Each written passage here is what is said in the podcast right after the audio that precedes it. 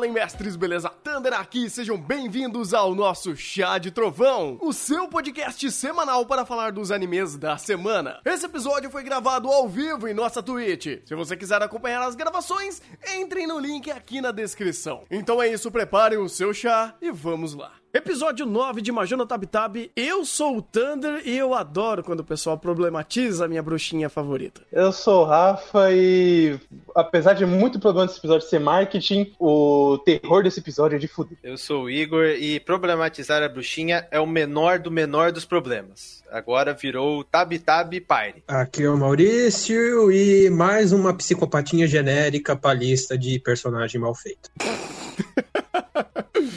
Cara, é, esse Não episódio. fala assim de Corpse Party. Credo! Eu não vi Corpus Party, mas essa projeto de Loli é, é, é, é, é, é, é o.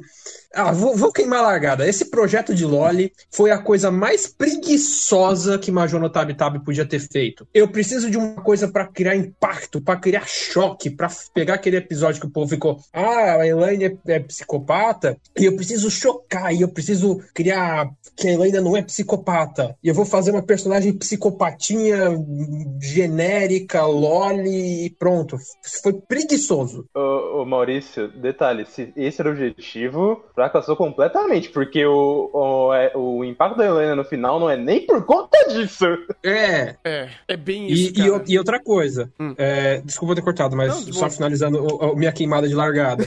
Majona Tab Tab entrou numa encruzilhada que agora ou a Elaine evolui, ou eu vou bater muito nesse anime. Eu devo concordar. Eu concordo. Eu preciso muito concordar. Eu concordo, eu concordo, eu concordo. Tanto que, cara, esse episódio, ele foi um episódio muito interessante em, uma, em quantidades absurdas de texto e subtexto que tivemos aqui. Porque, assim, tem muitos problemas em âmbito de é, apresentação e concepção do o que eles estão tentando vender e qual é a ideia que eles estão criando, porque a ideia é coerente. O ponto, inclusive, de construção é muito coerente, porque responde muitos, muitos aspectos que foram levantados até então, mas o- os elementos que eles usam pra objetificar, né, Pra criar, é, digamos assim, corpo a tudo isso, de fato é, é bem idiota. Tanto que você pega ah, algumas, ah, algumas questões, tanto da. a- qual que é o nome da. ca- ah, é Stelle de, cabe- de, de cabelo roxo? Eu não vou lembrar o, É, nome dela. Stelle. E a Serena. Serene, da, que é a, a garotinha, né? Acho que é isso. Ah, Isso, Serena. Serena, ótimo. Vamos lá. O que, que eu gostei desse episódio pra tentar defender? Ou, ou melhor dizendo, não é nem defender, mas coisas que esse episódio trouxe de produtivas, que pra mim ó, foi a coisa que eu fisguei. Eu falei, cara, isso daqui é muito legal. É, world building de magia. A gente não teve até então ah, uma conversa franca sobre magia que respaldasse muitas ideias e muitos conceitos sobre o funcionamento da magia por si, por, por se, assim, de ah, âmbitos do que de fato essas bruxas fazem com a magia, ou até que ponto elas usam essa magia e quais são as regras para fazer certos sortilégios que quebram a própria realidade, ou tem efeitos que não seja apenas de power play, não seja apenas uma bola de fogo, ou algo que seja é, de fato físico nesse sentido. Aqui tivemos meio que a representação de uma forma muito coerente de conceitos de magia de troca equivalente, vamos dizer assim, para para para para parafrasear um conceito que é fácil de, de ser entendido, que é para você criar algum tipo de efeito na magia que seja ah, que quebre um, ou que modifique a realidade de certas formas, você precisa pagar um preço. Tivemos isso de uma forma muito apresentada pela farofada e sem consequências no episódio da espada, né, da, da, da cidade que mentia, mas nesse episódio a gente teve uma conversa muito mais coerente e muito mais focada nesse tipo de magia, quando você tem duas bruxas que estão conversando sobre a- o conceito da própria magia e fazendo todo um ambiente para criar uma magia coerente, ou pelo menos que nos conecte à ideia coerente do preço dessa magia. Então o que, que você vai fazer? Vou criar, ah, vou sacrificar sangue, vou sacrificar minha energia vital para fazer esse tipo de, de efeito. E depois, posteriormente, vou sacrificar memórias para conseguir eh, queimar minha magia para conseguir fazer esse efeito. Então você tem a ideia de uma Top Tab em âmbito de construção de mundo, de poder, muito interessante que antes não tinha, eh, ou que não era em primeiro plano, que agora a gente pode conversar sobre regras de magia, que de fato é, você, você tem mana até um determinado ponto. Daquele ponto em diante, para fazer um sortilégio que vai quebrar a realidade, você vai ter que pagar preço por isso. Isso é interessante, isso é bem conversado, isso é produtivo e ajuda a responder ou dar respaldo a muitas coisas que antes meio que não estavam muito bem explicadas como funciona a magia, a magia no Tab Tab. E para mim, eu acho que foi bem eficiente essa conversa. É, explica pero no mútil, né? Porque uh, é uma verbalização de coisas que já tinham sido colocadas, não trouxe nenhuma informação nova. Não, então, ela fez o. A, ela estabeleceu de uma forma mais eficiente tudo que já tinha. Tudo que já tinha falado até então. Porque quando você consegue ver que o, o bruxo, né? A bruxa vai queimar certos é, conceitos para conseguir magia, e isso pode chegar em, em estados agravantes, isso começa a explicar um pouquinho mais o que pode ou não ser feito em âmbito de sortilégio. Porque, por exemplo, você pega um, outros episódios que não embasaram isso muito bem, parecia qualquer coisa, como por exemplo o episódio da espada. Aquilo parecia qualquer coisa, aí qualquer coisa qualquer bruxa pode fazer, ou ela teve que queimar algo a mais para conseguir aquele efeito. Então, o fato de estabelecer isso de uma forma mais coerente para mim foi bem bem explicado, vamos dizer assim, ou no contexto faz mais sentido da forma que foi apresentado, mesmo que de novo não é um conceito novo, mas é uma comprovação desse conceito que antes não estava sendo tão levado a sério ou tão é, fácil de você acessar essa informação. É que para mim, pessoalmente, né, na hora de absorver o roteiro, a confirmação para mim foi no episódio da espada, porque a primeira vez que isso é apresentado é no episódio lá da bruxa que queria que transformou o pai em monstro, uhum. lá o esqueci o nome do esqueci o episódio agora.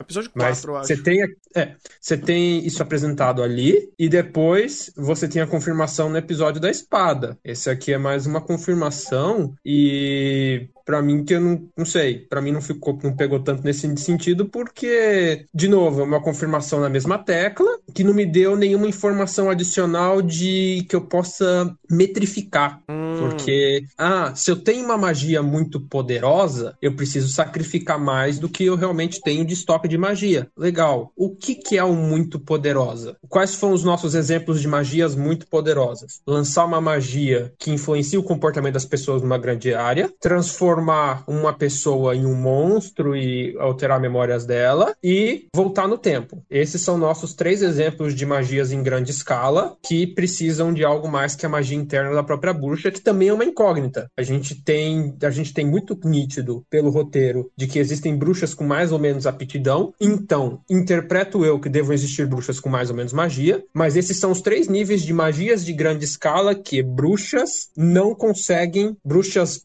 poderosas como a que fez, como a que transformou o pai em monstro, que acho que é o exemplo mais concreto que a gente está falando. Ela é muito poderosa e ela precisou sacrificar alguma coisa. Então, você tem esses três exemplos de magias que precisam de um sacrifício extra. E qual é o limite disso? Porque a Fran, nos primeiros episódios, não foi, foi uma demonstração até bastante potente de magia que ela conseguiu fazer ali. A própria Elaina cavando aquele buraco para ajudar aquela maga lá que tava para derrotar o monstro lá. É, por mais que a magia dela lá não levantou terra, tal, animou os ursinhos também. Ela, a Helena tem uma capacidade de fazer grandes modificações no ambiente para usar magia. Ela tem uma magia poderosa. E você fica nessa questão. Tá, e aí? Qual é o limite? Ainda tá muito subjetivo. Ah, sim. É que dessa vez os processos foram mais assertivos nesse ponto, porque foi mais verbalizado e mais é, casado à ideia. Tanto que outra coisa que me veio, que veio a esse episódio, nesse âmbito de falar sobre magia e poder, foi o fato de estabelecer que, bem, crianças podem ter poderes e elas podem meio que criar esses poderes, é, é, aflorar esses poderes de forma é, meio errônea, né? Fazendo a psicopatinha. Então, meio que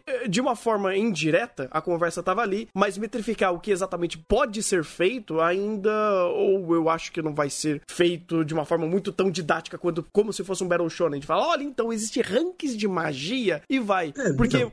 É, pois é, porque quando você pega os sortilégios que mudam a própria realidade, não em âmbitos físicos, no, no é, vai, deixa eu colocar melhor isso daqui. Uma magia de ataque, vai, um, um jogar um raio, tacar fogo, fazer coisa do tipo, que isso daí seria magia mais básica. Agora, magias que, que realmente modificam a realidade, como fazer todo mundo mentir, é, falar a verdade, ou mudar o aspecto físico de uma pessoa para transformá-la num monstro, ou até mesmo viagem no tempo, esses conceitos mais abstratos de magia, aí sim seriam os- as magias que pagariam preços maiores. Então, pelo menos, esse episódio me estabeleceu até que bem a conversa sobre isso. Até os processos da. da hum, Stel...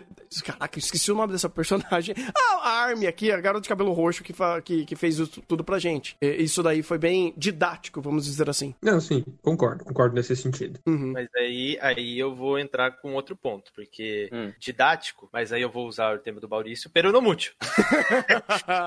Porque qual que é o ponto? Todo aquele diálogo era pra explicar a magia de volta no tempo e como ela Uhum. funcionava. Só que, dentro do contexto do diálogo, ela foi voltou-se muito pra aquele aspecto de eu preciso sacrificar uma, alguma coisa pra fazer a magia. E teve todo o diálogo em torno disso. Isso já foi apresentado em dois episódios antes. E, cara, não precisava especificar mais isso em questão de texto, até porque o que foi especificado em questão de texto não agrega em nada do que foi apresentado anteriormente. Então, se você tem a apresentação dos episódios passados, tanto da espada quanto da bruxa, e o o que você absorveu de informação em questão visual, e o que você recebeu de informação nesse episódio em questão de texto, cara, bate a mesma coisa e não muda basicamente nada. A partir do momento que eles mostraram ela e os buracos no braço dela e o pingo de sangue na frente, você já subentendia aquilo facilmente. E eu vou ser coerente comigo mesmo, porque eu reclamo de diálogo expositivo, e a partir do momento em que não precisa de diálogo expositivo, porque ele não agrega em nada em questão de macro, não agrega em nada na própria cena, que aquilo ali é questão da magia de volta no tempo, e não do sacrifício de magia, porque isso já tá implícito na cena, eu não posso elogiar esse tipo de diálogo expositivo. Seria, pra mim, seria, eu seria hipócrita, porque eu reclamo tanto de diálogo expositivo. E uma cena que realmente não precisa de diálogo expositivo, que esse, no caso, não agrega em nada, complicado. Não que agregue, mas que meio que põe os pingos nos is, cara. Porque, sei lá, eu ainda. Não que não tenha saciado tudo, mas eu ainda acho que é interessante meio que esses, é- essas afirmações pra falar dessa magia desse mundo. Porque o que eu mais vejo o pessoal reclamando, ah, e por que ela não faz uma game que dama e explode a cidade? Eu falo, peraí, gente. Não é bem Não, mas assim que aí o funciona. problema é porque o pessoal não presta atenção. Não, mas outra aí que tá. Pra alguém que não presta atenção, não conseguir com- comprar um- esse diálogo expositivo, aí já é, é tipo aquele negócio. Cara, mais didático, masticadinho que isso não tem. Então, desse ponto em diante, ninguém vai reclamar disso. Entendeu? Mas esse é o ponto. Você- Não se precisa. antes você- se- exatamente. Se antes você reclamava disso, agora você também tem que ir reclamando. Ah, mas se determinada pessoa com determinado ponto de vista, com determinada perspectiva, vai, não vai poder criticar essa cena. Tá bom. Mas dentro do nosso ponto de vista que a gente emprega aqui, a cena tá errada. Não, sim, sim. Se isso acontecesse em Jujutsu, você meteria o pau. É, é. É isso. E eu fiz isso. O- Então, tipo, seja coerente consigo mesmo. Não, Não, tem aí que, calma lá, calma lá, calma. Não me precisa colocar na fogueira, eu não tô falando que isso daqui foi um espetáculo. Eu tô falando que isso daqui me ajudou a, a entender esses aspectos que antes eu tava meio que pegando pela, pelo subtexto e agora foi uma conversa mais é, expositiva, mais assertiva dentro desse, dessa, é, desse conceito de magia que é, meio que sanou ou meio que terminou de respaldar tudo isso. Ah, mas precisou de diálogo expositivo pra, pra isso? É, Não que precisava, foi dessa forma. Não foi a melhor forma, mas foi de uma forma que, pelo menos, é, é isso que tínhamos no, no aspecto de, olha, vamos fechar essa conversa de, de fato, porque mais uma conversa sobre isso não, não tem espaço. Não tem espaço uma conversa sobre isso. É, então, pra mim, isso daqui meio que fecha com um pouquinho do Arthur too much, no sentido de explicar demais de forma expositiva, mas era uma última explicação que, pelo menos pra mim, fazia sentido pra terminar de fechar esses aspectos que eu tava querendo saber até que ponto ia. E agora chegaram a esse ponto, uma conversa que é expositiva sim, mas que fecha esses pontos pra mim. É, eu vou ficar mais até do lado do Igor, porque ah, quando a Stella descobriu que a Helena era, era uma bruxa e ah, ainda teve todo aquele diálogo só pra mostrar que a Helena se, se orgulhava de que ah, eu demor... você se tornou bruxa antes de mim, mas eu levei menos tempo, então olha só que é melhor. Ela já devia ter pelo menos subentendido que a Helena já conhecia algumas coisas pra não ter que explicar tudo de novo. O que eu não vou bater tanto, e até o que ajuda bastante, é ah, alguns detalhes desse diálogo que ajudam, mas não é pelo diálogo em si, é pelo é como a direção montou, como a o quando a Stelle fala sobre usar o sangue pra fazer essa magia funcionar e ela mostra todos os furos. Fora que o, a, é, uma coisa que eu sempre gostei de Tabi Tabi, e esse aqui continua funcionando muito bem, é o, a, a metáfora dos pagamentos para determinadas magias. Então você, usa- principalmente nesse aqui, onde é muito mais a carga emocional dessa personagem para simbolizar o quanto ela tá afetada, para utilizar o sangue dela, para simbolizando também dar a vida pra, dela apenas para resolver esse problema, é, que não é exatamente um problema per se, mas para ela é um grande incômodo. Tanto pela parte das memórias, por se sentir traída, é um, uma boa sacada. Só que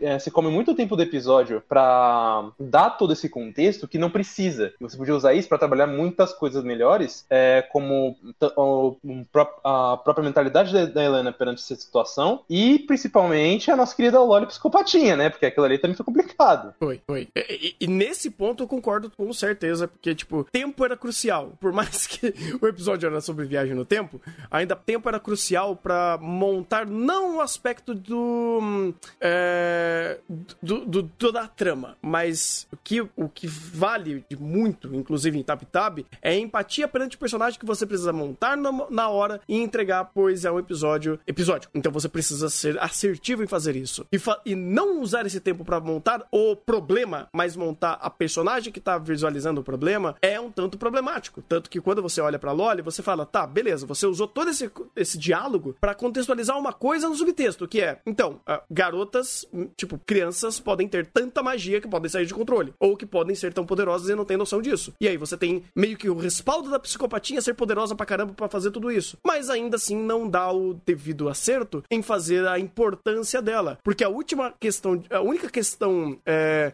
empática que criamos com ela é toda dada pela Serene, então é dada em segundo, é dado por um terceiro, e a primeira vez que ela aparece em cena é um abraço que, tipo, beleza, você tá me vendendo muito bem pela produção, é, pela, pela forma que você tá montando tudo isso. Mas no texto, isso não tem muita valia. Eu vou enganchar. A... Pode falar, Igor. Pode falar? Eu vou até enganchar num ponto que eu acho muito importante nesse daqui. É, quando você vai criar um plot twist no meio de toda essa situação, que foi. Eu não vou julgar se foi previsível ou não, porque uhum. acho que isso já é inerente né, da situação. Mas é quando você vai criar um plot twist, você segmenta pontos em foreshadowing pra segmentar e pra dar. É, deixar aquele ponto mais responsivo, fazer sentido, né? Dar significado. E qual que é o ponto? Você tem todo esse contexto da, dela, ah, ela é uma assassina, não sei o que, vamos pro passado, vamos resolver a situação. Beleza. Chega no ponto, do nada ela é uma psicopatinha. Você não tem esses pontos. Você não tem essa, essa, esse outro ponto de vista sendo trabalhado em nenhum elemento em Foreshadow. E é um negócio que, querendo ou não, mas o TabTab faz muito bem em pegar elementos e não é por meio de diálogos expositivos. É simples elementos, como, por exemplo, eu, eu estava vislumbrando em algum momento nesse episódio algum take no, no jornal, daquela época, quando a Helena pegou na perna dela, como, como dando o contexto daquela situação, ou no, no jornal, algum tipo de coisa, algum tipo de elemento visual que você conectasse e deixasse você com uma pulga atrás da orelha. Mas a forma como foi construído, e principalmente foi, foi verbalizado, foi uma narrativa de tipo, é isso, ponto. Aí, a partir do ponto que tem a reviravolta, e ela é basicamente uma loli má, e depois ela precisa verbalizar que ela foi abusada, porque você precisa criar empatia e significado do porquê ela, que ela, porquê ela tá daquele jeito, é que você tem o ponto de tipo, cara, faltou coisa. Porque se você tivesse trabalhado esses pontos em foreshadowing em torno da personagem, embasava ela o suficiente para aquele, aquele plot twist em que ela parece uma loli psicopata e isso é simplesmente estúpido e ela precisa verbalizar o porquê ela se tornou uma loli psicopata, porque esses pontos não foram apresentados e não foram colocados em nenhum momento em foreshadowing. E fica estúpido. Mas dentro do contexto macro do que foi estruturado o episódio, é, poucos elementos já ajudariam bastante essa questão da loli, porque soa forçado e não precisava soar forçado, porque estruturalmente, se a gente pegar o episódio completo, ele estruturalmente, vamos ser sinceros, não é o problema. Estruturalmente não é o problema. A gente pode questionar algumas decisões, alguma questão de texto, mas estruturalmente o episódio realmente não é um problema. O problema foi esses elementos, que, esses pontos de reviravolta que não foram sustentados. É, tanto que eu senti que muitos dos problemas desse episódio, na verdade, foram, não, foram dados não pela estrutura, mas por uma coisa estranha, que é esse episódio se passa na perspectiva da Helena. Para esse episódio, isso não funciona. Por quê? É, quando você cria essa ideia. E a direção fomenta muito de que a, a Esther tá contando uma coisa trágica para ela, porém é, a direção fomenta muito e cria muita ideia de que ela, na verdade, tá sendo enganada, isso cria uma, uma sensação de angústia no espectador de, peraí, você tá sendo enganada, não era bem assim. Tanto que eu, na verdade, a própria ideia da psicopatinha Loli ser abusada e tal, você tinha a mesma ideia inicialmente com o tio. Então, eu posso, eu posso dizer que você é meio preguiçoso porque você só tá repetindo o processo. Só que, e justificando ele dentro da história num diálogo expositivo. Mas ainda é uma estrutura. Só que qual é o problema? Você tá na perspectiva de uma personagem que não tá investida emocionalmente naquilo. E quando você vê a Helena é, se, tentando se investir emocionalmente nessa cena para falar, meu Deus, olha isso, ou até nem o contrário, só olha e fica preocupado porque olha que plot twist incrível. Não é um plot twist incrível, porque a direção indica que é tudo óbvio que a gente tem que se é, ter, ter essa tensão da pela Stelle. Só que a Helena segue pelo, outro, pelo caminho contrário, falando, isso não é previsível, eu vou confiar nessa pessoa. E aí você fica com um sentimento conflituoso, porque ó, visualmente tá, e, e to, pela toda direção, pela estrutura, tá tudo indicando a tragédia. Só que to, a personagem em perspectiva não leva isso como tragédia. Só que a, essa personagem não só não leva isso como tragédia, como ela não é o foco dessa tragédia de, de, e desse investimento emocional. Tanto que, desculpa, eu comprei zero da invest, do investimento emocional da Helena no final. Porque é, já aconteceram muitas coisas desse nível, algumas até pra cima num quesito moral é, pra Helena, e ela às vezes não, não, fazia, não fazia um A, não mudava nem expressão. E agora é uma coisa extremamente chocante e angustiante dela ter se tornado inútil, eu não senti peso nenhum nessa cena. O que eu percebi desse episódio é, e que foi meio que vendido como hype, olha só, é, é algo muito estranho, cara. Porque pela primeira vez em Imagina o Tab Tab, eu senti que era um episódio que o, de, uh, o texto, né, o roteiro, não estava conversando com a direção. Em quase nenhum momento. Poucos momentos conversaram. E quando você pega esses elementos distintos, você entende para onde eles estavam querendo ir, mas ainda não faz sentido. O pessoal falou: não, beleza, vamos trabalhar pra caralho nesse episódio. Vai ser um episódio é, emotivo, vai, vai te fazer chorar, ele vai te trazer visualmente cenas pesadas. E, bem, parabéns, você trouxe. Você fez de fato isso funcionar. As cenas eram, por, por si só, pela só pela própria aparência, muito bem finalizadas, muito bem compostas. A direção de arte estava trabalhando de um jeito incrível, o diretor estava dando a vida aqui. Tá, mas e o contexto? E o texto disso daqui? Não estava funcionando, não estava ajudando. É, não estava ajudando para criar o que a cena queria fazer. Então você tinha a visão clara do diretor querendo fazer a cena é, da tragédia e do gore, da violência, para fomentar tudo isso e para maximizar esses sentimentos é, mais intrínsecos pela própria cena e utilizando esses elementos visuais para fazer isso, mas o texto não estava ali. O texto não chegou até, che até esse ponto para todos esses pontos de empatia e essa tragédia iminente ser mais palpáveis. Porque, como o Rafa falou, muito tempo da, da Elaine em primeiro plano, uh, como eu tinha falado, o, a, própria, a, a, própria segmentação do, da, do caso, né, do, do, do mistério desse episódio, não era o primeiro plano, não era o que eles queriam fazer, faltou-se processos, o Igor também falou, deu bons exemplos disso daqui. Então, assim, você pega e faz um episódio que ele erra, que todos os outros episódios acertaram. Até os episódios um pouco mais fracos acertaram isso. E esse daqui trabalharam muito. Tá, mas trabalharam muito em um único aspecto. aspecto. E o resto? Cadê o resto? Cadê o texto que embasaria toda essa situação? Porque muitos dos momentos, e principalmente de criar empatia pela estrutura que o episódio tentou trazer, ficaram muito mais em cargo da direção. E muito, mas muito menos por causa do texto. Vou até pegar um ponto que eu achei muito interessante do episódio, que ele já estava controlando sua, o, sua, o seu nível de empatia com a situação. A partir do ponto que as duas chegaram naquele mundo, a, a Army, com um buraco no braço, virava, virou e falar: Ó, o que eu fizer aqui não vai mudar nada, porque isso aqui vai criar outra linha temporal e quando a gente voltar para nossa linha, é, vai continuar do mesmo jeito, ela vai continuar morta. Mas só que em outra linha temporal ela vai estar tá viva. Ou seja, ele já tira muito da carga dramática em torno da situação, porque querendo ou não, tudo aquilo, é, indiretamente ela falou: Ó, tudo isso aqui não vai mudar nada nada, viu, gente? Mas a gente vai lá fazer o um negócio, viu? Foi basicamente isso que eles falaram no ponto inicial. Ou seja, você teve todo um discurso, que é um ponto mais agravante ainda, e foi diálogo expositivo, apresentando o contexto da personagem e, e takes em fotos para criar empatia.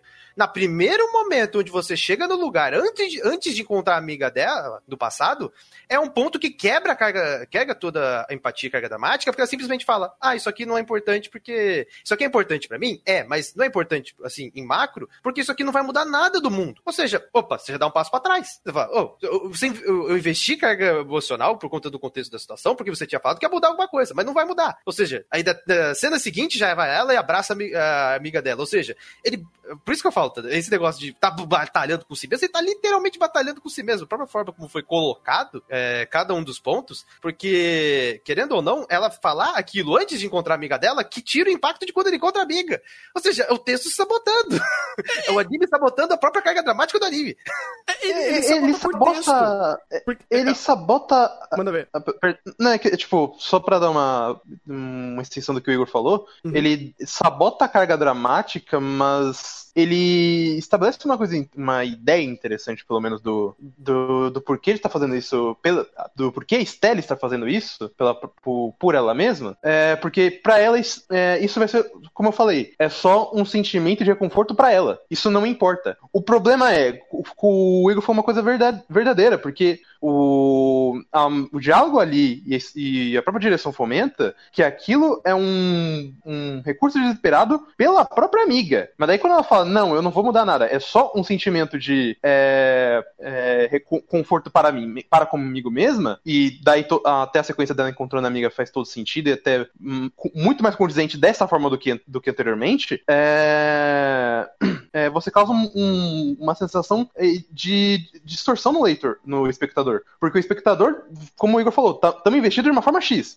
Aí ele chega e fala: Não, você não precisa estar investido assim, você tem que estar investido da outra forma, se puramente emocional. Tá, só que você, você tá fazendo isso literalmente porque você não quer ter problemas no macro. Ok. Só que como você estipulou, era, isso ia fazer uma puta diferença pra ela no micro também. Então, agora que eu tô tendo que ter outra vertente, enquanto, enquanto a história ainda tá progredindo, e eles gastaram muito tempo para fazer isso, a situação fica mais fraca no final, na própria revelação. Porque, além de ser óbvia, ela. A gente teve que ter uma quebra para ter mais investimento, um, um, investimento certo, digamos assim, só que a gente não tem tempo para maturar. E quando chega a cena, a gente fala, ó, oh, ok. Uma coisa também que acontece é que quando eles anunciam a tragédia, ou pelo menos quando eles deixam muito bem estabelecidos que, olha, então, isso daqui é um ato egoísta e é um, um ato de autossatisfação, uh, desse ponto eu acho que era crucial o protagonista da, da, da história, da, daquele momento em diante, continuar sendo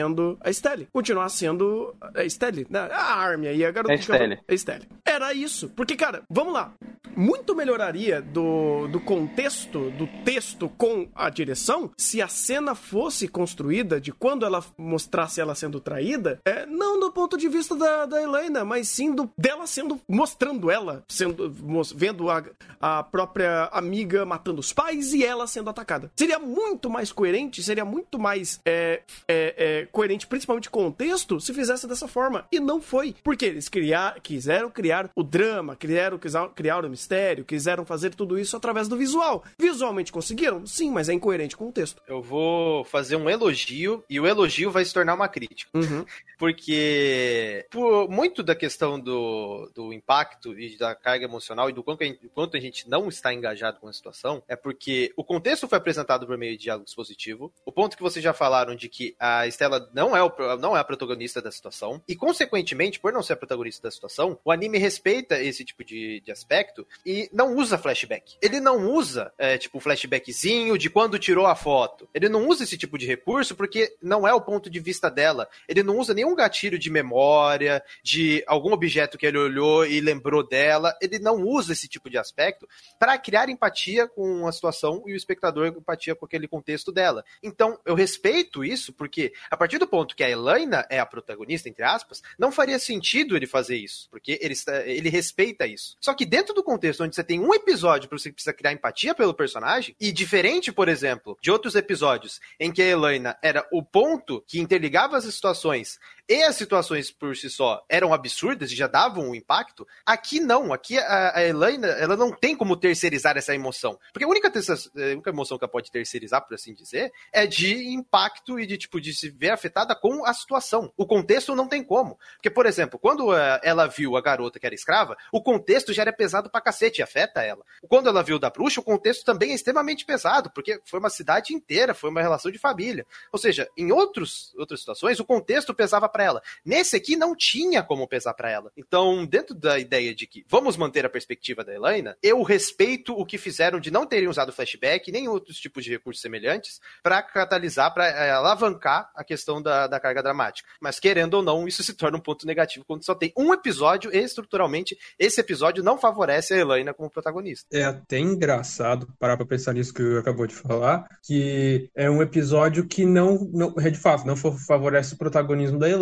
E que vai combinar numa catarse emocional dela com relação à amizade, sendo que nunca a Helena mostrou ter amizade com ninguém. Foi É, no máximo eu- de impotência. É, então, Então. mas é uma impotência, mas olha, então, a Helena se sentiu impotente de ajudar aquela outra bruxa. Mas qual a justificativa dela? Ela matou a amiga dela duas vezes. A Helena, se não me engano, a Helena faz esse diálogo. Uhum. E a Helena se importa tanto com a amizade por quê?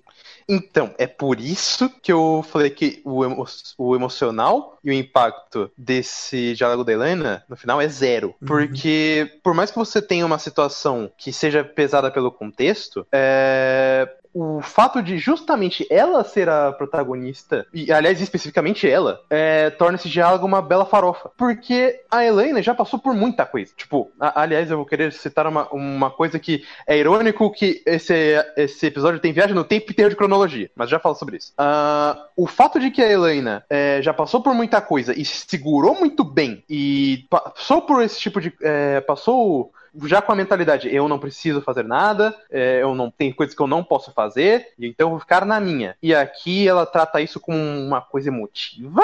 Pelo que tudo que já foi apresentado de Machou no Tabi Tabi, se fosse pra ter algum motivo, devia ser na primeira vez que ela, ela encontra algo do tipo. Não agora. Ainda mais porque agora a única correlação que ela poderia ter seria porque a. é, porque a própria Estela é uma bruxa também.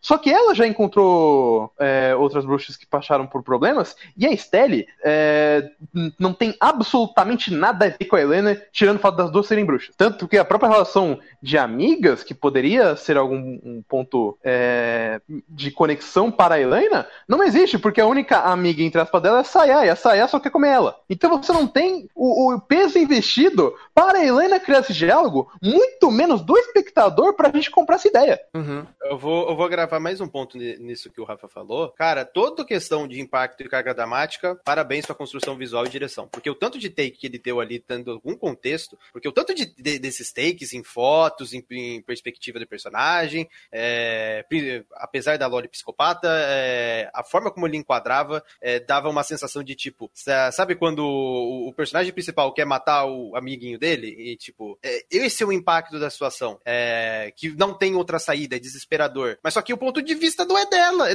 ainda. Então, tipo, e- dentro do, do contexto do- de como foi apresentado, em texto, em questão de direção, ele tentou muito criar impacto na cena. Só que aquela coisa, além do texto, também tem a questão da perspectiva. Porque se você tivesse, por exemplo, se ele tivesse dado um take em primeira pessoa dela tirando na amiga dela, cara, é, seria é aquele tipo de enquadramento que vale muito mais do que o texto. E dentro de- desse contexto era necessário, porque o texto ele não consegue agregar muito e ele não consegue passar toda essa empatia que é necessária. Tanto que você vai sentir todo o impacto da situação na volta, que é quando ela tá lá, quando ela perde tudo e, e a Helena fala, faz o diálogo falando, ó, ela matou a amiga dela duas vezes. É ali que você vai sentir o impacto, mas é porque alguém tá expondo pra você a situação e você para e pensa, pô, isso é triste. Mas isso apareceu na sua frente, na tua tela e você não teve esse impacto, você não teve esse engajamento emocional com a situação. Sabe aquela coisa do processo depois, é tipo, caraca, verdade, isso aconteceu.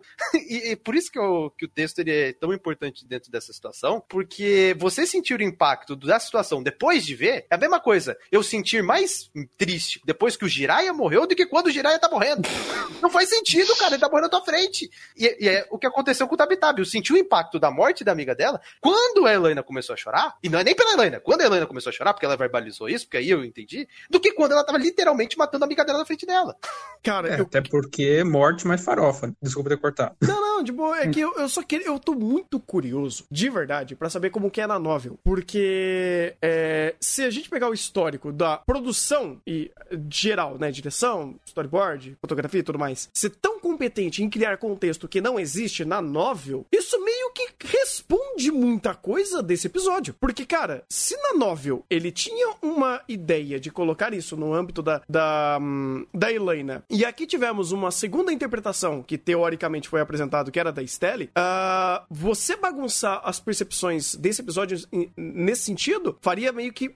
Estaria ali o problema em si. Porque hum, você joga um pouco das duas e não funciona. Esse episódio, a Helena não era pra ser o ponto focal. E aí que tá, o texto mostra uma coisa, aí você vai pra direção mostra outra, e fica meio bagunçado. A própria cena de- da, da tragédia, onde tava sendo da, da luta das duas, ou basicamente a Estelle matando a amiga dela, você tem, como o Igor falou, toda a direção, todos os enquadramentos, toda a, a parte da percepção da cena muito bem feita. Mas aí você lembra que o legado maldito do texto que não te apresentou até a situação pra você chegar e ter essa perspectiva. E depois você tira a perspectiva da personagem, ou pelo menos cria é, essa perspectiva em segundo plano e joga depois a Elaine pra sentir toda a cena. Ô, ô Thunder, Ah. eu posso colocar mais um ponto que eu esqueci, que é, acho muito importante ressaltar da questão da direção. Claro. Quando ela começa a comer as próprias memórias e ela chora sangue. Aquele ponto foi, cara, aquilo ali eu senti o impacto. Porque, Uhum. tipo, é, ela, a face dela ela tava com ódio, mas ela tava chorando sangue enquanto comia as próprias, enquanto absorvia as próprias memórias.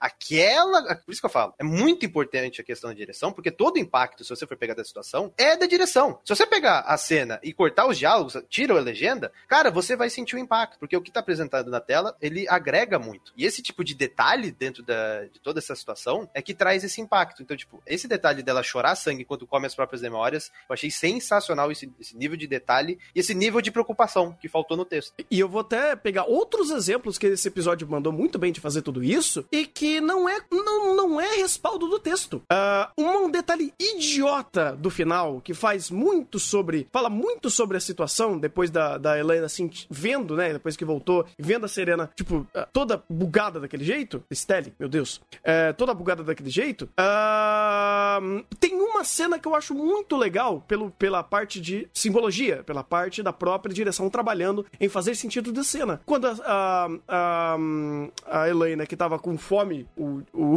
o episódio inteiro, que ela foi lá por causa que ela queria trabalhar, né? Ou melhor dizendo, ela queria ganhar dinheiro, e depois você dela ver toda a situação, o que acontece? Ela esbarra no saco de dinheiro que ela ia ganhar, ela sempre deixa, simplesmente deixa ali e mostra a, a bruxa ali de fundo, meio que num estado quase vegetativo, sem memórias, e agora quase sem sangue, ou no estado de anemia. Então, a cena fala muito por si só. As mensagens visuais, a construção de cena é incrível. Major Tabitaba tem uma direção assim insana, mas o roteiro não ajuda. Esse episódio especificamente não ajuda, porque você tem muitas distonâncias de perspectiva ou de prioridades ou até mesmo de foco do que você quer criar em cena. É, é briga de roteiro versus de é, é, direção. E é péssimo pra Major no Tabitab quando você tem uma produção, uma direção, storyboard, coisas do tipo, que são tão bem feitas e aí você não consegue dar o, o sentido certo quando o roteiro não ajuda. E nem é culpa da direção. Esse episódio, inclusive, cara, eu sinceramente eu não consigo colocar a culpa da direção em quase momento algum, porque até os momentos que não mostraram os takes pra fazer a perspectiva da bruxa é, em atacando a amiga, eu poderia, eu posso dar o benefício dele ter feito tão bem que ele não precisava dessa perspectiva se o próprio contexto não, não tivesse meio que sendo tão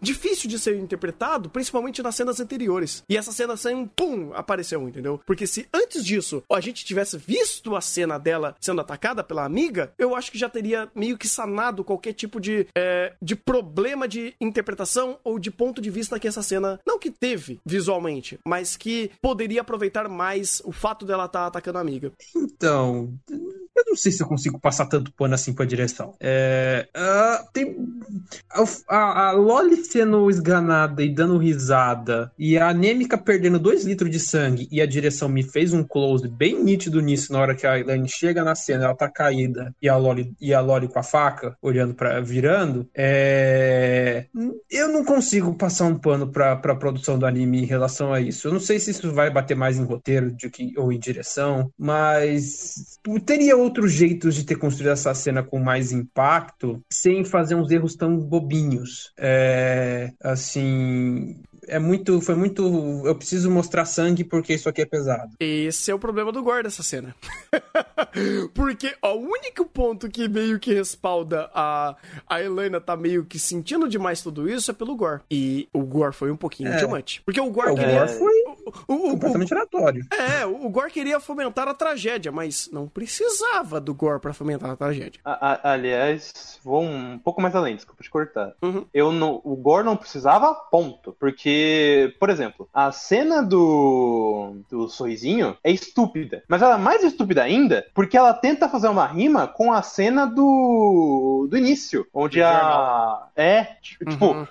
É, você tenta criar o. Essa cena teria um- pelo menos um pouco mais de impacto se a primeira cena tivesse só a, a personagem já adulta virando com, a- com aquele olhar morto que ela tem. Só que não, ela vira-se assim e tem o sorrisinho maligno com sangue na boca. E aí você faz a mesma coisa agora. Tipo, já não. Já é uma cena besta, só que ela perde ainda mais impacto e tá sendo repetida. E é, é mais idiota ainda. Porque, de, de novo, como a gente já sabe o contexto, já tem uma noção do que é, criar essa rima, só, mas só agora só pra Helena perceber ou pra Stella perceber, é idiota. Ah, é verdade. É, esse- do. Esse, eu, eu- eu diria mais, parece até o, o negócio de Resident Evil. aquele- Aquela viradinha E- obrigado por me lembrar, Rafa. Esse é o que eu- ia criticar da direção, Uhum. porque quando ele apresenta aquela, todo aquele contexto no jornal e ele mostra ela daquela maneira, você tem aquilo serviu muito bem dentro daquela situação do jornal pra você entender quem é aquela personagem, porque em nenhum momento ele tinha apresentado ela. A gente só tinha visto foto dela fofinha. Então, tipo, ah, ela ficou insana, beleza, mostra aquilo, opa, ela ficou insana. Então você já tem aqui você aquilo como uma caracterização de o ponto de loucura dela, por assim dizer.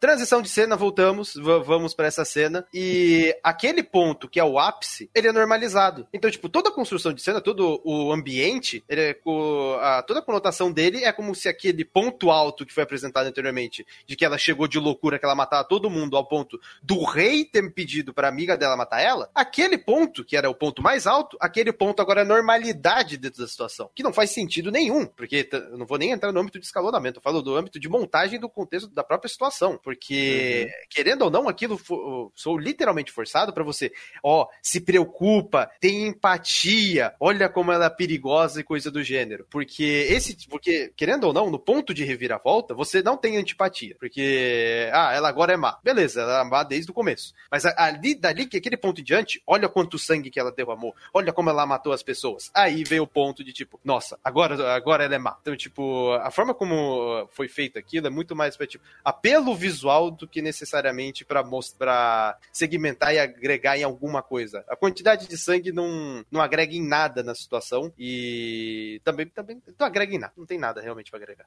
E só comen- comentando sobre a pergunta do Thunders, de como seria na novel, eu não li, mas teve uma coisa que. Esses acontecimentos me remeteram muito do que aconteceu no episódio 4, onde tiveram coisas onde eles fizeram alterações é, para tentar dar o mesmo impacto, só que não eram tão bem construídos dentro do texto. Por exemplo, uma situação que falei no episódio 4 foi que os diálogos na novel são que a, a Mira Rose faz um diálogo natural, mas a Helena vê aquilo como já uma coisa louca. E ela, e ela se sente desconfortável, esse conforto vem pra gente. E no anime eles só tornaram ela louca e a Helena foi embora é, no sapatinho. Ah, eu não duvido que tenha sido a mesma coisa aqui, porque a Steph faz algumas alterações que às vezes ela não sabe lidar.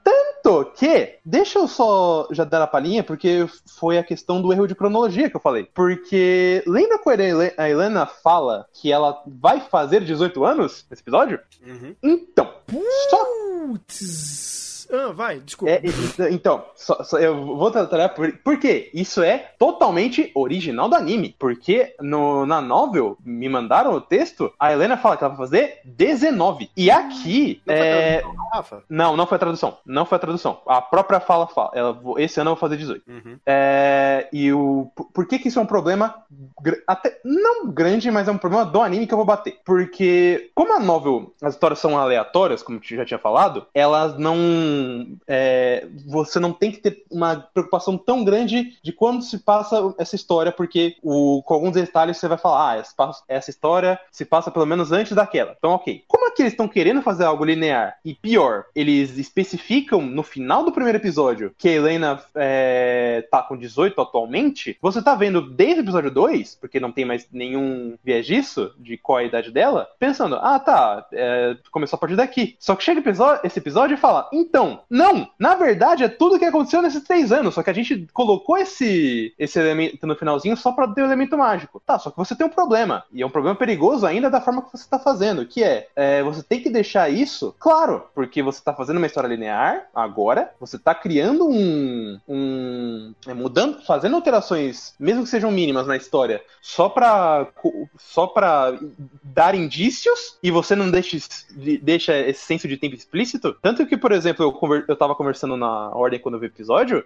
e todo mundo, inclusive, principalmente o Vitor, é, bateram na mesma tecla. É, o tempo, o senso de tempo desse episódio é extremamente confuso. Quando eu fui pegar pra, pra ver direito, é, eu fiz até um puta de um CSI com a voz, com a legenda e o caralho a quatro, eu falar, ah, realmente, e é erro do anime, porque o anime mudou isso e o anime não se preocupou nesse detalhe. E sem colar, né? Isso, não, uhum. é, é, aqui ela tem colar. Isso, não, é, então, ela tinha um colar, só que aqui tá. No. Vai, no, final do primeiro episódio ela não tinha, mas eu não vou bater nisso. Não tinha nenhum indício de que, de, de que a história passava nesse ponto. E quando você seta uma coisa, mas na, na, verdade fala, opa, não, não, não, na verdade é outra, gente. Deixa eu me corrigir agora, depois de nove episódios? Ué, e, e ainda mais porque não é erro da novel, é 100% do, erro do anime, porque eles quiseram fazer dessa forma. Isso é 100% erro de composição de série, 100%. E detalhe, todos os episódios até agora, compositor de série trabalhando como roteirista de episódio. Uhum. Ou seja, menos uh, margem de erro para um erro, que é um detalhe, é um detalhe, mas é super importante para Major Tab Tab quando você tá vendo esses pontos de evolução e virada da própria Elaina. Que se a história quer falar sobre isso, então me faça ser coerente nesse sentido. Né, desculpa, foi o que eu falei. É irônico o episódio da magia de tempo e um dos erros dele ser de tempo. É, não só tempo, mas a percepção do tempo, né? Esse é o problema. Uhum. Porque agora, é, meio que a estrutura da, da concepção da própria Helena começa a ficar bagunçada. Ou, melhor dizendo, mais bagunçado, né? Porque eu entendo perfeitamente a Helena ser. ter todas as qualidades e defeitos dela. O problema é que quando um episódio precisa setar alguma coisa que vai muito mais ao âmago dela, ele precisa fazer isso certo. E, pra, e precisa fazer a transição certa de tempo e passagem de experiência que ela, assim, que ela tem é, em âmbito de empatia e apatia sobre certas situações. E se nesse ponto foi um, um ponto de extrema empatia, qual que vai ser o pro, próximo ponto dela para fazer é, a consequência dessa empatia que ela gerou nesse episódio? Esse é um episódio que não podia errar isso. Não era para errar. Não era para errar. Não, Ou... não, não é pra errar em nenhum momento, mas esse não podia, porque esse foi o maior choque. Não, sim, com certeza, com certeza. Mas aí, esse ponto em específico, ele é mais grave porque ele verbaliza, ele deixa é, palpável a situação do pós, do revés, do, da consequência. Porque no episódio da, da planta, é, a consequência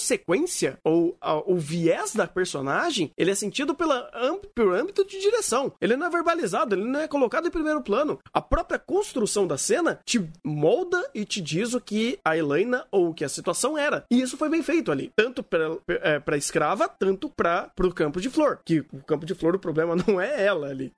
É o, é o depois daquilo, que é muito estranho. Mas é, aqui, ao ponto dela verbalizar, chorar e tá tudo em primeiro plano, cara, qual que é a consequência disso? Pra onde você vai? O que, que você quer fazer com essa personagem que uh, eu entendo se você mantesse esse coringa do, é, da, da jornada de tempo e espaço dela é, meio que ser uma lacuna preenchida pelos próprios episódios que serão é, contados onde a cronologia não bate, mas aqui tá batendo. Então é uma, é uma ideia de sentar e fazer os episódios fazerem sentido perante a composição de série. A composição de série teria que pensar nisso, porque isso é, uma, é um ponto vital pra personagem, já que é a história da jornada da Helena. Então, é um erro meio grave. Assim, em âmbitos de proposta da história, é um erro grave na minha percepção. Bem, temos mais alguma coisa para bater nesse episódio? Que esse episódio. Até eu falei com o pessoal, o pessoal falou, não, o melhor episódio de Major não. Eu falei, não é.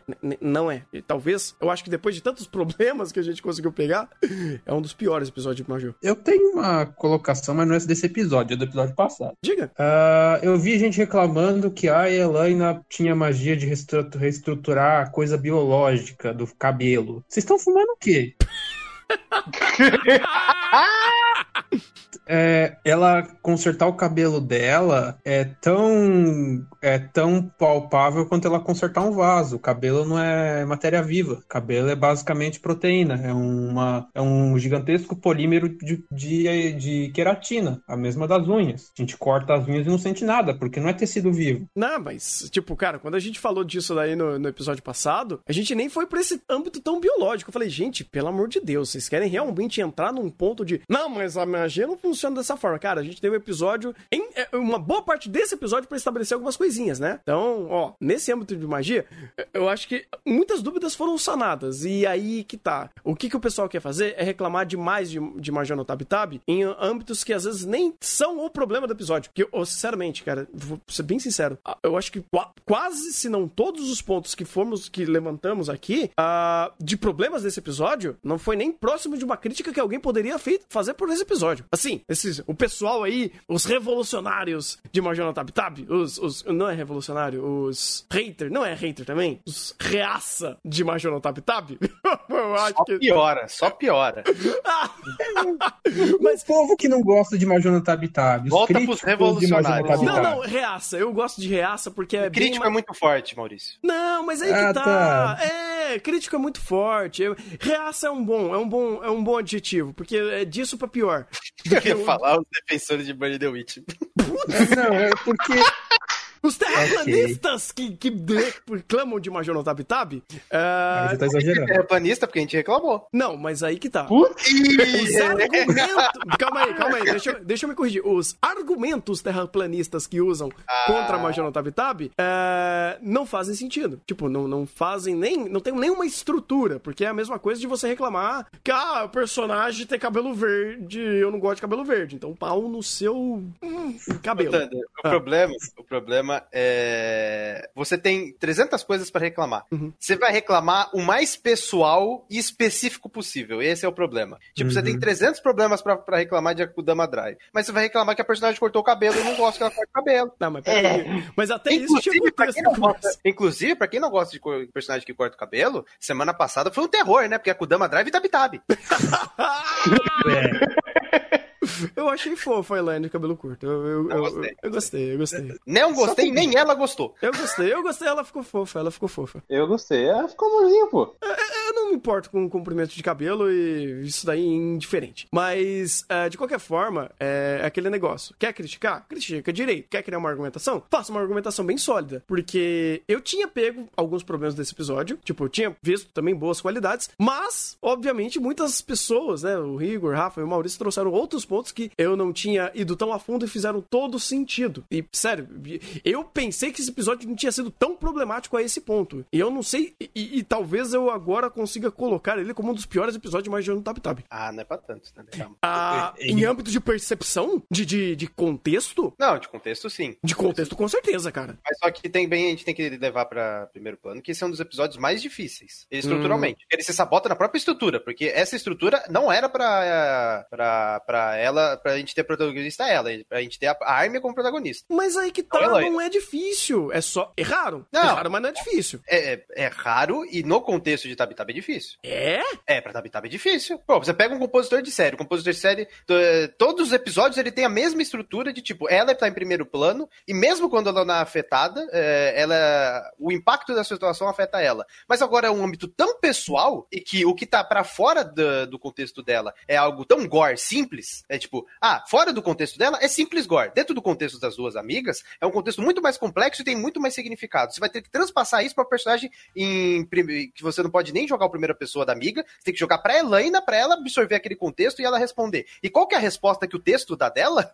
De ela perguntar o porquê que a garota fez aquilo e como que ela fez. Então, tipo, é complicado. É complicado essa situação. Ah, ah na, Igor, eu não sei se eu concordo, cara. Tipo, eu entendo, mas eu acho que não é, não é para ser difícil. Dificultar dificultaram. Por isso que eu tô falando. Dificultaram aceitando a estrutura, a estrutura que tava. Tipo, a estrutura já é difícil. O, fazer isso aqui não é difícil. Mas Cara, na estrutura naquele escopo, era mais chatinho, é difícil. Não, tudo bem, mas e com aí... contexto de tempo também, né? Mas você tá se sabotando fazendo dessa forma. Cara, por exemplo, eu vou usar um, um exemplo aqui que você não vai pegar porque eu acho que você não tá vendo aqui Bukuro. Mas é que o Bukuro acerta fantasticamente fazer exatamente o que o Major Tab Tab não, tá faz... não fez nesse episódio. Que é, de fato, terceirizar uma situação usando o protagonista que, tá, tudo bem, eu sei que Makoto é um personagem diferente da, da Helena em âmbito de estrutura do roteiro. Mas lá eles conseguem fazer muito bem a abordagem temática, de complexidade e fazer segmentação de ações para fazer sentido dentro dos pontos, né, dos spotlights, por mais que eu tenha, esteja com vontade de coçar meu braço falando spotlight, mas enfim, uh, das situações que estão sendo abordadas e isso que faça um impacto visual para quem está assistindo e que tenha um respaldo para o personagem principal, sendo, sendo que o protagonista da história é um outro terceiro que está ali dentro da situação que é a, da temática, que é do episódio em si. E, e não é como também se o Major Tab Tab não fizesse isso de formas muito mais convincentes e assertivas do que, fiz, do que fizeram em outros episódios, como por episódio, o episódio da princesa. Então eu não acho que se sabotar nesse episódio é, era, era factual, cara. Eu era, era palpável de alguma forma. Não era para ter errado. Eu, eu, não vejo, eu não compacto dessa perspectiva, porque, é, como eu já tinha falado anteriormente, os outros episódios, o próprio contexto por si só já dava impacto. Esse contexto específico, sem, o, sem a carga emocional, ele vira gore por gore, ele vira corpo pare, que foi o que eu falei. Sem o contexto, tanto que a própria cena não se ajuda nesse aspecto, porque em questão de texto, quando tem aquela situação que era o momento de carga dramática, de impacto, o impacto foi só pelo gore. Porque a Helena virou, em vez de, de ter um contexto de, tipo, ela se ver afetada, ela começa a perguntar pra garota o porquê que ela fez. E, tipo, o meio daquela situação virou um diálogo expositivo, porque a gente precisava entender o que aconteceu em torno dela. Ou seja, por isso que eu tô falando, em termos de contexto, e pelo que foi trabalhado, principalmente em questão de texto, cara, é muito complicado. Mas aí eu, eu defendo mais em questão de aspecto de direção do que aspecto de texto. Mas só que qual que é o ponto? Além disso, por que, que eu falo que esse episódio não é o pior? Porque tem o episódio da mentira que caga todo o barco ah, de do negócio. Tá, tá, tá. Não, então, tipo, não é, não, é, não é, não sou eu que estou levando esse episódio. É que o episódio da mentira foi muito ruim. É que eu achei que você tinha lembrado. Então, não, eu já coloquei ele. Eu tinha esquecido. Porque, pra mim. Ele é... é... muito mais fácil, viu? Ele é muito mais fácil trabalhar. O da mentira é. O da mentira é. Tanto que eles acertaram uma boa parte daquele episódio e até entrar. Até, chegou a, até entrar no castelo. Fantástico episódio. Entrou no castelo e errou tudo. Aqui, uh, você tem problemas, vamos dizer assim, de tato o episódio inteiro. Por mais que algumas cenas acertem muito, em alguns momentos acertem bastante, ainda o maior problema, o macro problema desse episódio é perspectiva. Quem vai ser o protagonista? Quem vai ser o ponto focal uh, da, dentro de passar as informações e passar a carga dramática? Você vai ficar vai alternando e você faz essa bagunça. Porque para a, a Estelle era mais simples passar essa, essa percepção do que pra Helena. A Helena é que assim, é difícil você fazer esse telefone, sabe? Fazer essa, esse joguinho os de bilhar. são complicados. Isso. Tanto que os processos são complicados que o ponto inicial e o ponto final ele dá um impacto por si só. Hum, é verdade. é verdade. Quando volta, você olha ela e você fala, putz. Aí você vê a Helena chorando, putz. Tipo, o, o, a, o contexto da Helena chorando é complicado. Mas, tipo, a, as resoluções, como chegou àquela conclusão, cara, você olha para aquilo ali e você fala, impacto, tipo, inerente. Mas só que os processos que envolvem faz, faz com que aquilo vai perdendo o impacto. Então, tipo, ah, sim. Então é questão dos processos envolvidos, que é a que a gente falou da questão da perspectiva, da questão do texto, do que foi trabalhado e do que foi para primeiro plano. Ah, não, entendi, entendi. Não, faz sentido, faz sentido. Isso, isso eu concordo com certeza. Mas é não tanto mérito disso aqui, mas mais desmérito do episódio da mentira. É. O episódio acabou pelo menos, castelo. É, pelo menos esse episódio tem direção. E como? E como? Direção da direção, viu, gente? Não direção de direção, entendeu? Ah, não, é porque não teve muita direção em alguns momentos, né? Exatamente. Mas exatamente. teve direção. Ficou umbigo. Ficou umbigo. Ficou umbigo. É. Ele, ele foi muito bem dirigido, mas não muito bem segmentado. Olha só. Direcionado. Direcionado, obrigado. Essa palavra faz mais sentido. Foi muito bem dirigido, mas foi muito bem direcionado. E faz todo sentido. Caraca, faz todo sentido. Todo sentido. Porque, tipo, dá para você perceber que os caras estavam dando. Perdão pela palavra, mas estavam dando o sangue nesse episódio pra fazer um negócio bem feito. E de fato foi bem feito no que eles acertaram de perspectiva. Quando acertavam, inclusive, né? Mas, enfim. mas é isso. Já, é isso. já fizemos é o espancamento da Loli. É, tiramos até os dentes dela. Fantástico.